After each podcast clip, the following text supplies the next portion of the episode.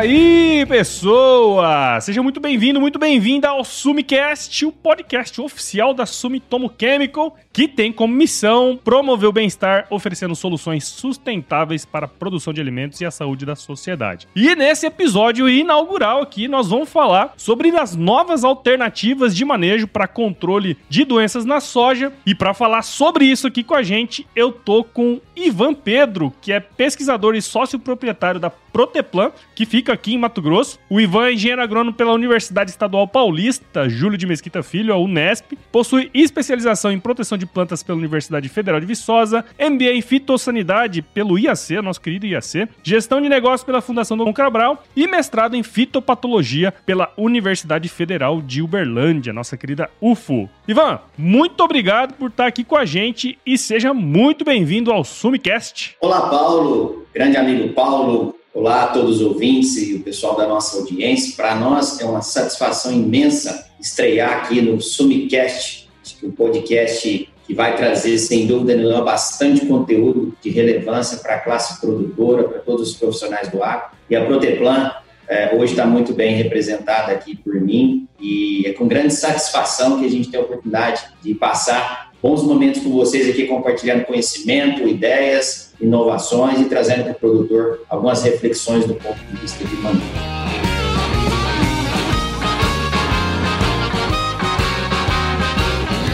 Este episódio do Sumicast faz parte da trilha de conteúdos do Encontro de Gigantes, o podcast da Sumitomo Chemical com especialistas que compartilham suas experiências nas principais regiões produtoras de soja no Brasil. Agora vamos para a nossa resenha aqui.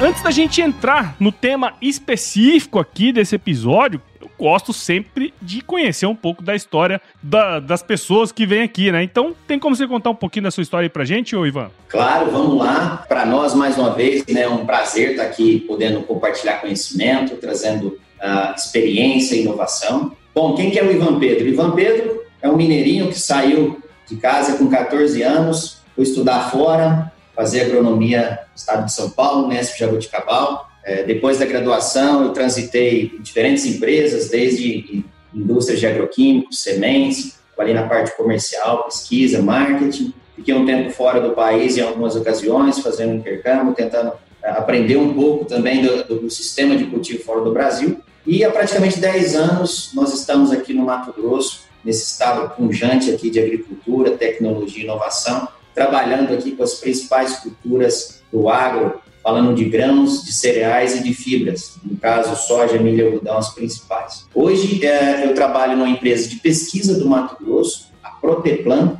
Proteplan é uma empresa que foi criada há praticamente dois anos, estamos indo para a nossa terceira safra, uma empresa de pesquisa que vem trabalhando com parceria com as principais players do agro, e a Sumitomo é um grande parceiro, Sumitomo Chemical, um grande parceiro da Proteplan, e a gente trabalha com pesquisa, trabalha com assessoria, capacitação, com a proposta e o propósito de levar para o produtor a melhor solução integrada, do ponto de vista de manejo, do ponto de vista de rentabilidade e sustentabilidade. Então, em resumo, essa é um pouquinho da nossa história, e com muito orgulho a gente estreia aqui hoje o Sumicast, Uh, como eu disse, né, um dos pontos positivos, talvez, Paulo, e você pode contar isso um pouco melhor para nós da pandemia, é a, essa oportunidade de conexão, de compartilhar informação em tempo real, da gente se interagir, né? Acho que do ponto de vista de aceleração de tecnologias e do digital, nós ganhamos 10 anos uh, em termos de, de, de, adaptação. Então, esse é um exemplo que as empresas vêm se adaptando, então deixa aqui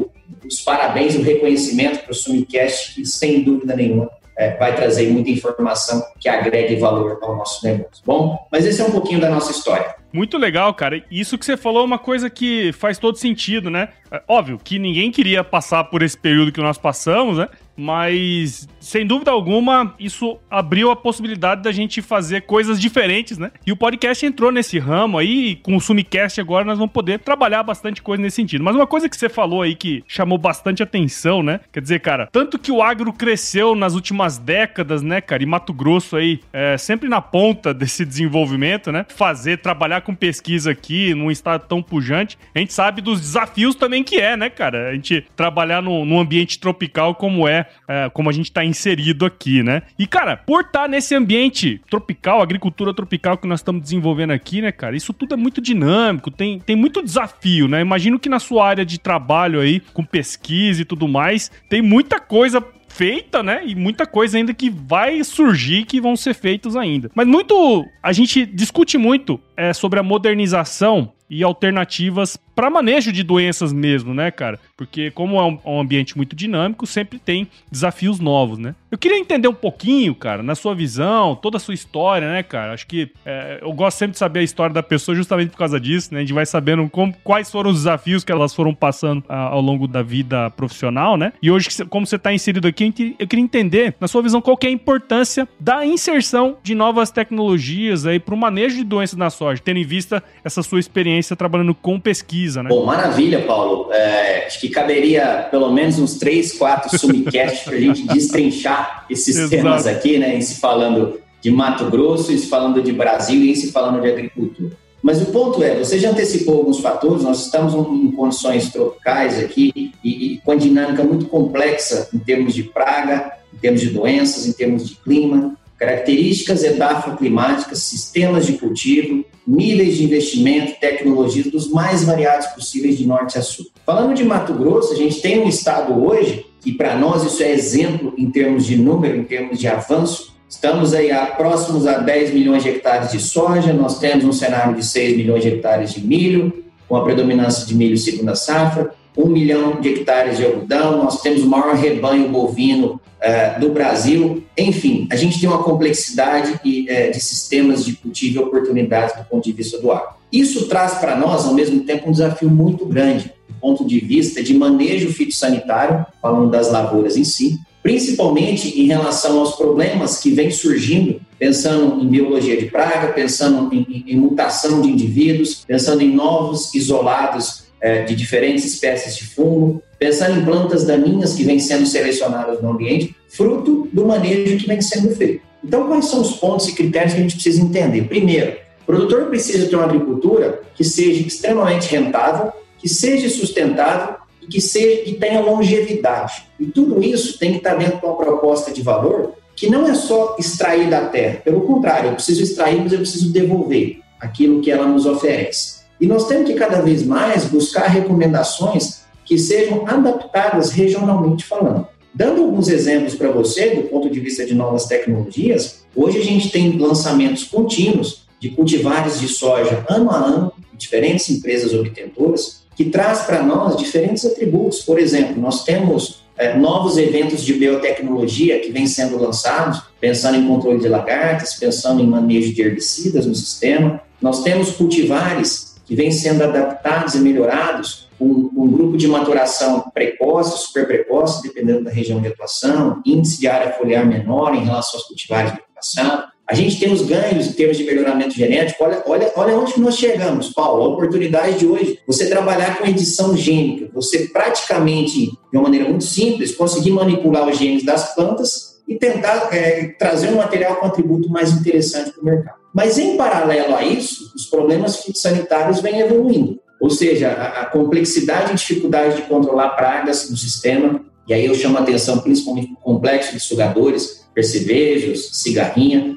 As doenças não são diferentes. Em soja, nós temos um problema latente hoje de resistência para os grupos químicos de fungicidas, e aí uma dificuldade em se manejar hoje, falando de Mato Grosso, manchas foliares e ferrugem. Então, nós temos um cenário, um tabuleiro para a gente equilibrar as peças ou no final do dia tentar ganhar esse jogo da melhor forma possível. Esse é o contexto geral é, da nossa agricultura pungente. E é interessante a gente pensar dessa maneira, né? Porque ah, muitas vezes a gente quer é, dividir ah, algum problema, né? Colocar tudo numa caixinha. E quando a gente fala desse tipo de agricultura que nós estamos falando aqui, cara, é, são milhares de interações, né, bicho? Não é uma coisa que você vai mudar só aqui que vai. E é um, uma outra coisa legal que você comentou que assim, o negócio tá tão evoluído que, cara, a gente tem que fazer um ajustezinho lá em cima também, né? Tipo, uma coisinha ou outra que a gente muda também dá muita diferença. Por outro lado, a gente tem coisas básicas que ainda não são feitas, né?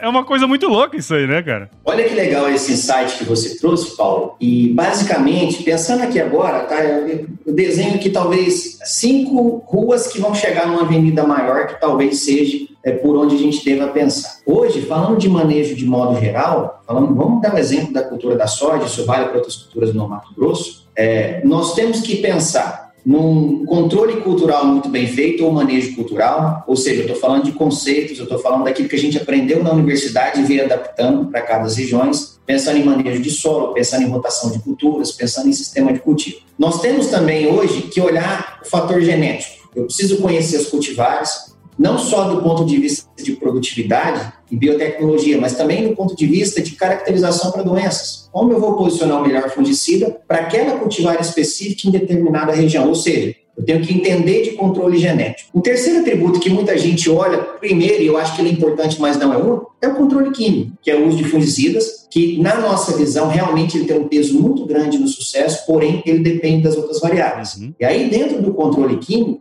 a gente tem uma série de questões que eu vou deixar um pouquinho mais para frente para a gente voltar nesse tópico específico. E tem outras duas novas vertentes aí que, na minha visão, começam a andar junto, que são as cinco ruas que eu falei que a gente converge para uma avenida, que é o controle biológico. Hoje existe é, uma demanda crescente de produtos biológicos, esses produtos vêm agregando no sistema, do ponto de vista de manejo. E outra avenida, talvez uma rua que já é uma avenida muito importante, que, que vai unir isso tudo no final do dia, é a tal da agricultura digital. Estamos falando de internet das coisas, a gente está falando de machine learning, nós estamos falando de N tópicos que no final do dia é como gerenciar esses dados, como eu criar os melhores algoritmos ou as melhores informações e usar ao meu favor. Então, o desafio hoje, olhando para o futuro, e o produtor que é empresário, essa geração nova que está chegando agora e está assumindo a gestão olhando para frente, nós vamos ter que olhar essas cinco arestas de uma maneira muito integrada. Legal. Vou ter que entender de sistema de cultivo, vou ter que entender manejo químico, cultural, biológico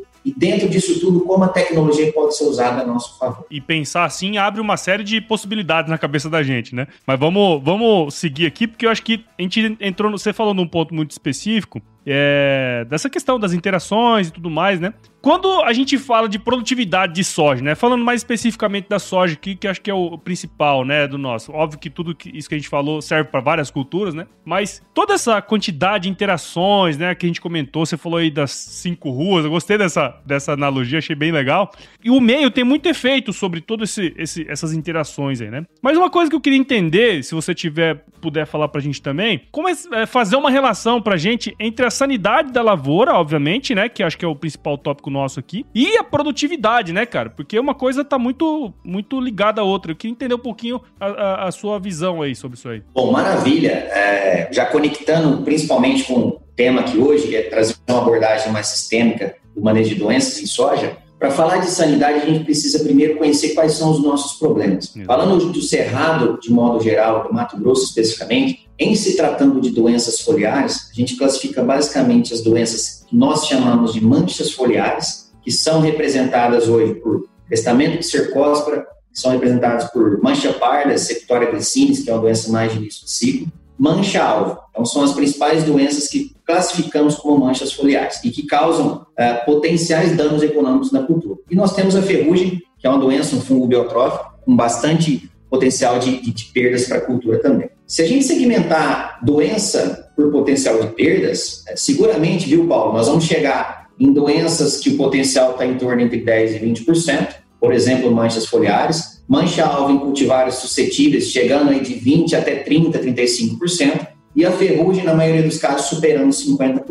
Ou seja, qual que é o nosso desafio? É trazer o ponto que você comentou em sanidade, entregar uma sanidade na lavoura do começo ao final, ou seja, das primeiras aplicações até a fase de maturação fisiológica, para que a cultivar, a soja, ela consiga expressar seu potencial produtivo com o máximo de sanidade e o máximo de produtividade. Então, assim, é mais ou menos como se fosse uma equação direta: melhor sanidade, maior possibilidade de produtividade. E essa equação pode ser inversa também: sanidade muito ruim, menor produtividade ou maiores perdas por produtividade. E vale lembrar o seguinte: um ponto legal que eu gosto de fazer analogia. Hoje nós temos genética e potencial produtivo para produzir 90, 100, 110 sacas. O próprio SESB mostra isso. E na maioria dos casos, a gente está estacionado em produtividades nos últimos cinco anos e, tem algumas barreiras. E entre essas barreiras eu coloco as doenças ou o complexo de doenças foliares da cultura da soja, a serem é, analisadas de uma forma diferente. É, e é interessante você comentar isso, né? Quer dizer, pô, a gente tem sim materiais genéticos, cara, capazes de produzir 110 sacos por hectare, né?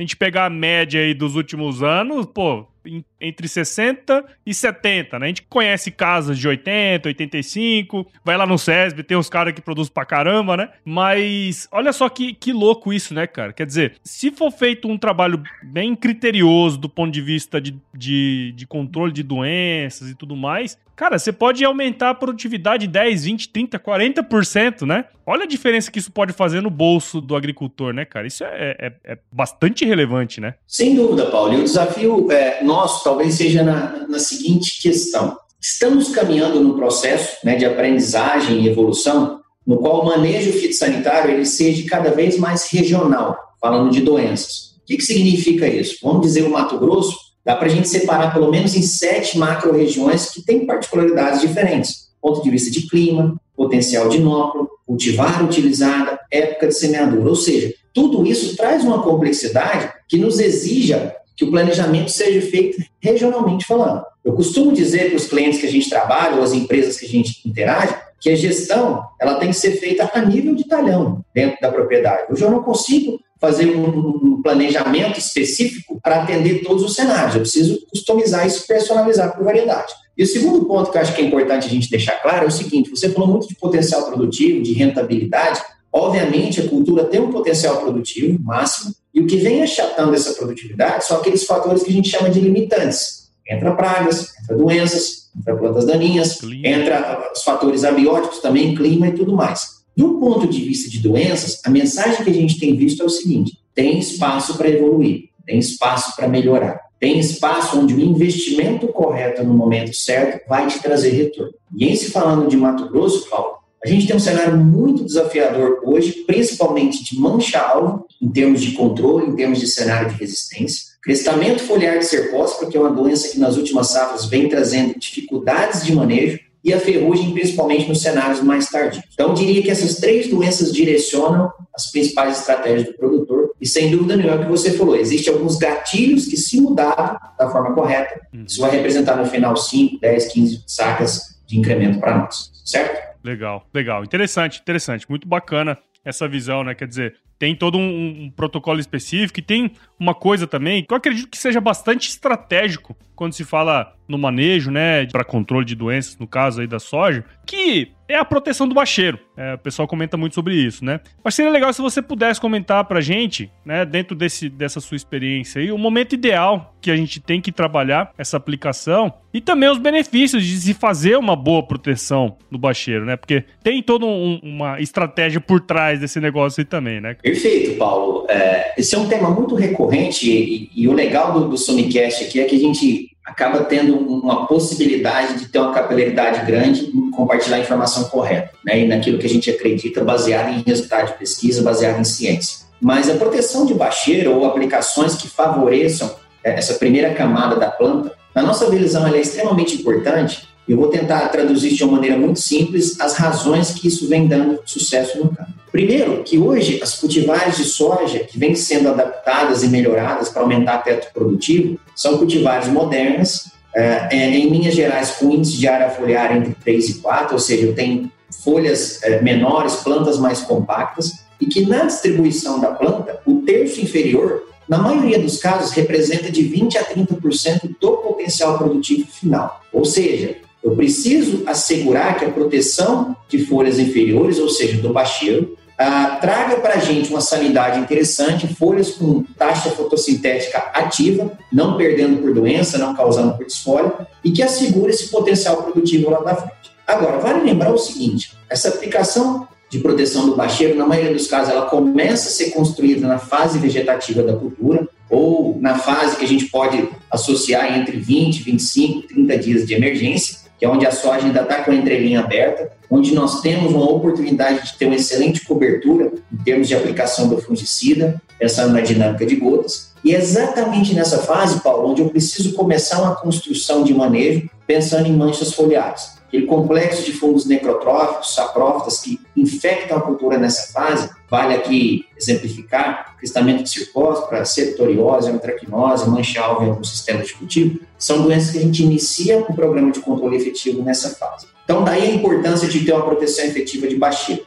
Gerenciar uma taxa de inóculo baixa, assegurar potencial produtivo e área foliar sadia até o final do ciclo. E só para complementar, essa é uma discussão muito boa, que o mais importante no final do dia, pensando em manejo de fungicidas, é o produtor ter um programa de manejo efetivo, se for três, quatro ou cinco aplicações, que todas essas sejam complementares, pensando na eficiência de controle interessante, né, e que ele assegure essa proteção efetiva durante todo o ciclo. Ou seja, é, o peso das aplicações elas se somam para o sucesso final que é a sanidade da lavoura até a maturação fisiológica consequentemente, maiores rendimentos. E é importante ter esse planejamento, né? Eu sempre bato muito na tecla dos nossos episódios, tanto no AgroResenha, e com certeza isso vai aparecer muito aqui no Sumicast, que é essa questão do planejamento, né, cara? Quer dizer, você ter um protocolo bem estabelecido, é, fazer todo esse, esse, esse, esse planejamento bem feito para fazer o negócio, né, supimpa, vamos dizer assim, uma linguagem bem de velho mesmo,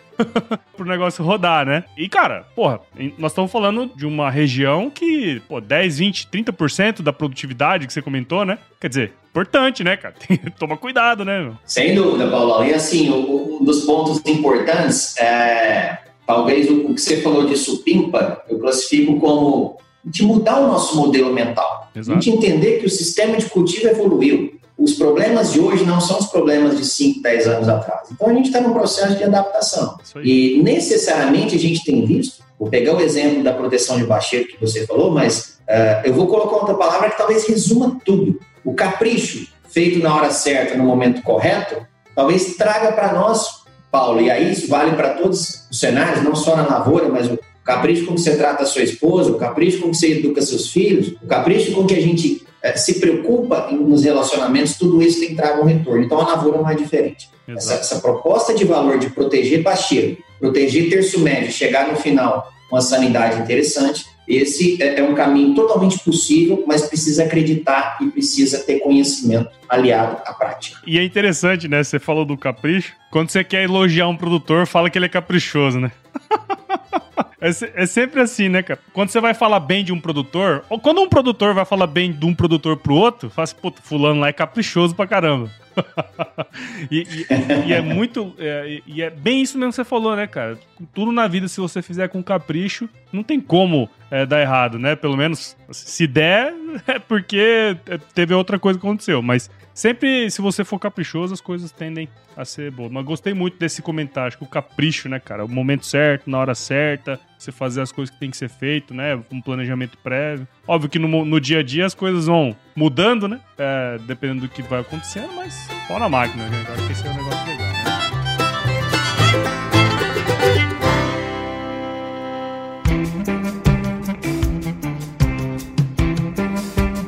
Ivan, a gente comentou lá no, no, no, início da conversa, né? Você falou bastante sobre isso, que eu achei bem interessante, que esse, essa questão do surgimento de novas tecnologias, né, cara? Especialmente quando a gente fala é, ao manejo, em relação ao manejo para controle de, de doenças da soja. Mas um ponto que eu acredito que é, é bastante latente, há, existem muitas discussões em relação a isso, que é a longevidade dessas tecnologias. Porque nós não estamos falando de um negócio que você demora seis meses para desenvolver, né, cara? Quando você fala de uma nova tecnologia, é um tempão desenvolvendo o um negócio. E tem todo um cuidado que precisa ser, ser em relação, né, essas, esses novos produtos, novos novas moléculas, enfim, que seja, é, em termos de manejo. Então, o que, que pode ser feito em relação a isso? para que as tecnologias durem o máximo possível, né? A gente sabe que as coisas vão mudando, mas o, quão, o quanto tempo mais ela puder durar, acredito que é melhor, né? Inclusive para pesquisa e tudo mais. Qual que é a sua visão aí em relação a isso, cara? Olha, Paulo, é, talvez esse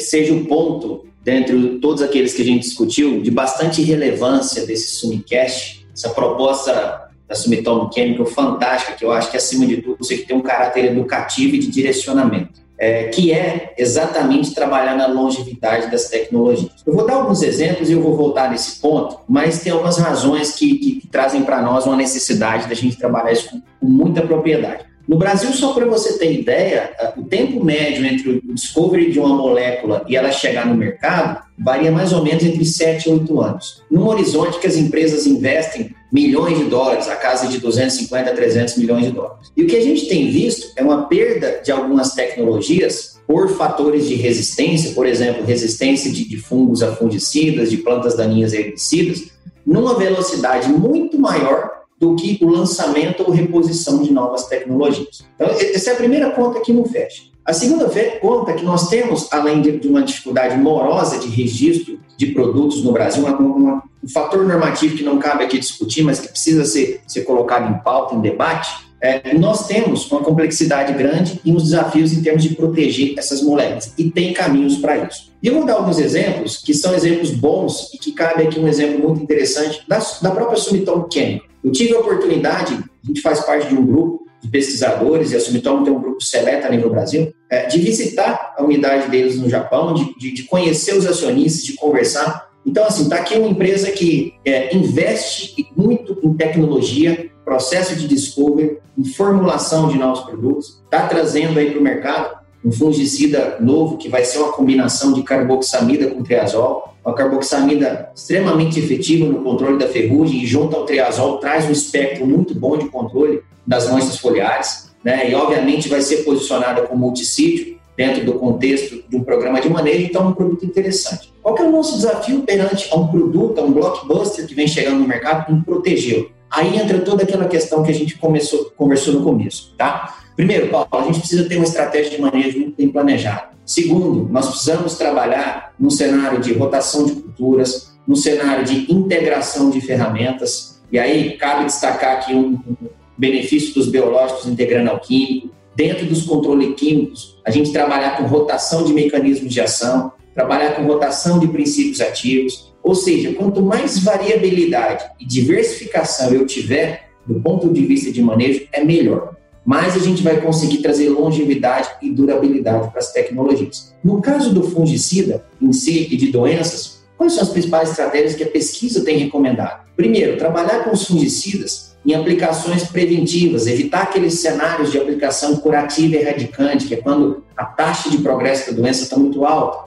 É, segundo ponto, além de trabalhar com essas aplicações preventivas iniciais, respeitar intervalos seguros entre o residual de controle do produto, trabalhar com a dose correta, a dose que foi registrada e validada pela pesquisa, não, não trabalhar com subdose de produto, não tentar fragmentar essas questões, utilizar, no caso dos fungicidas, sítios específicos, por exemplo, carboxamida, estrobilurina, triazol, sempre um fungicida de ação multissítio na mistura em tanque. Por exemplo, mancozeb, clorotalonil, oxicloreto de cobre, são produtos que vão trazer um espectro de controle e vão ajudar no processo de gerenciamento de resistência, porque dentro da fitopatologia, a gente sabe, esses produtos eles atuam em várias rotas metabólicas dentro do fungo, e isso torna o processo de mutação é, mais difícil para o fungo, e acaba se tendo um benefício conjunto ali da mistura. Então, assim, são situações que, é, no nosso caso, a gente vai ter que trabalhar com informação nós vamos ter que trabalhar com o posicionamento correto, respeitando as particularidades de cada região. E isso vale, Paulo, para fungicidas, para herbicidas, para inseticidas. Porque no final do dia, qual é a consequência disso? Primeiro,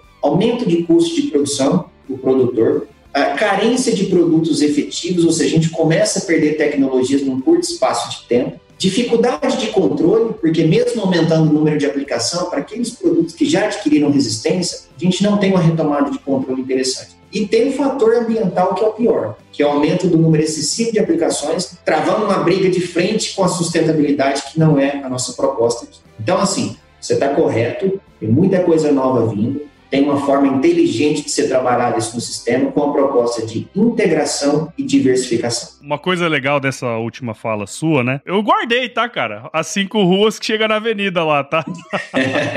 eu gravei essa aí, cara. E eu acho que isso que você, você comentou é justamente isso, né? É ter o conhecimento para trabalhar certo, né? A hora certa, as coisas, e usar das, das diferentes vias para chegar no objetivo final, que sem dúvida é aumento de produtividade, rentabilidade, né? Uma produção sustentável e tudo mais. Então, muito legal essa, essa, essa visão aí. Sem dúvida, Paulo. Acho que o caminho por aí, cada vez mais a informação ela vai ter um valor muito, muito agregado no seu negócio. É por isso que a gente está numa era que, obviamente, né, a gente tem que ter bastante cuidado em filtrar qual é a informação que para nós tem relevância, mas no caso das tecnologias, as empresas estão investindo em plataformas tecnológicas. No caso de fungicidas, a própria Sumitomo Chemical é, tem várias combinações de produtos que eles vão trazer no horizonte aí de 3, 6, 9 anos, que são novos modos de ação, são formulações duplas e triplas, mas essas tecnologias vão chegar no mercado e a gente espera que até lá a gente continue usando o que a gente tem hoje também para integrar essa proposta de manejo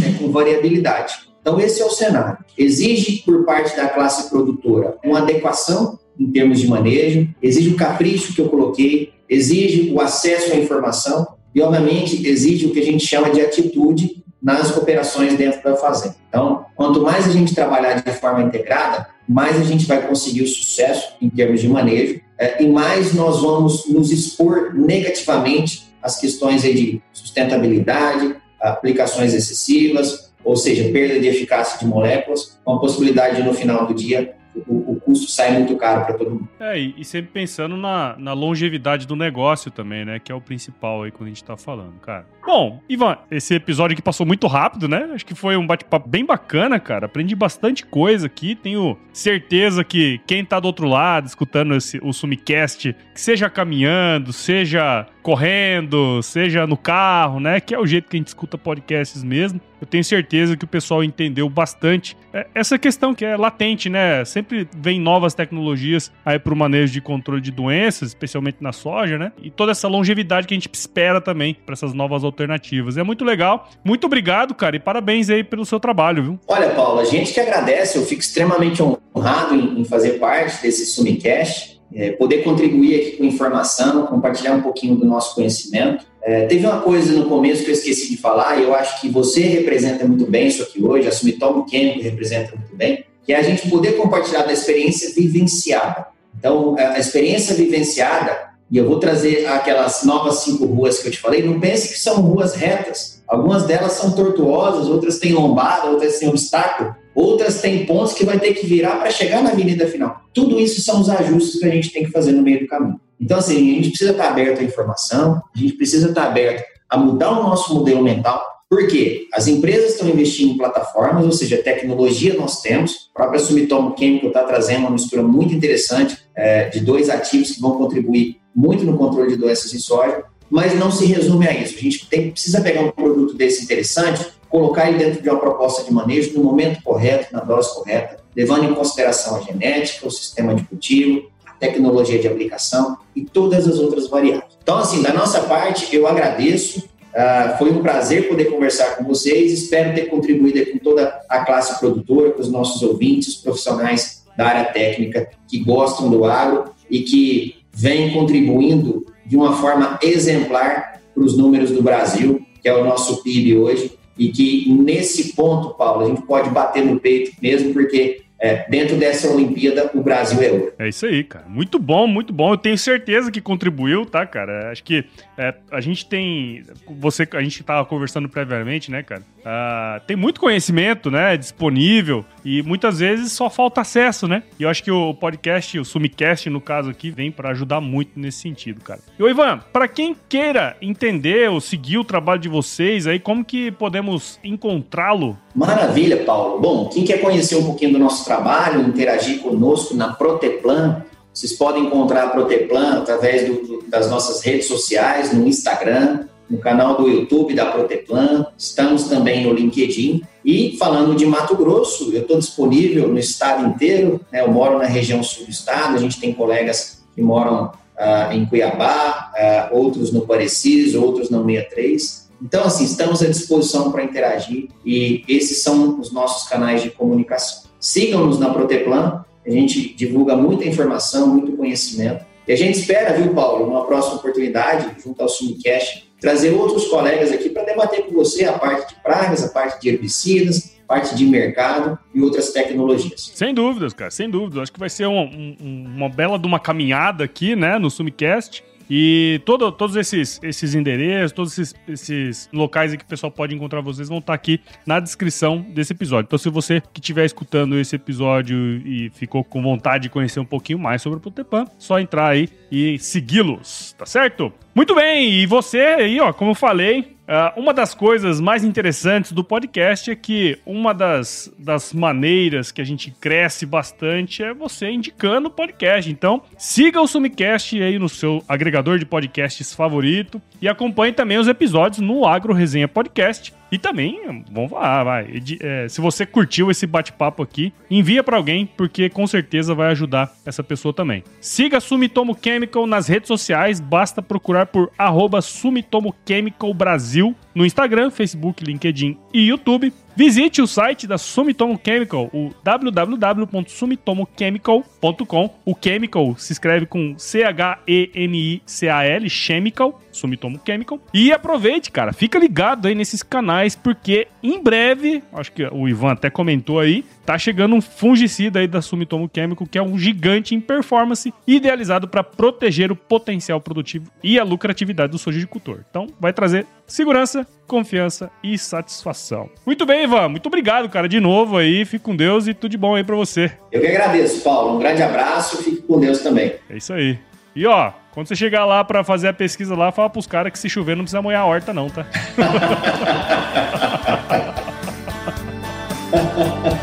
Será que dá pro recado?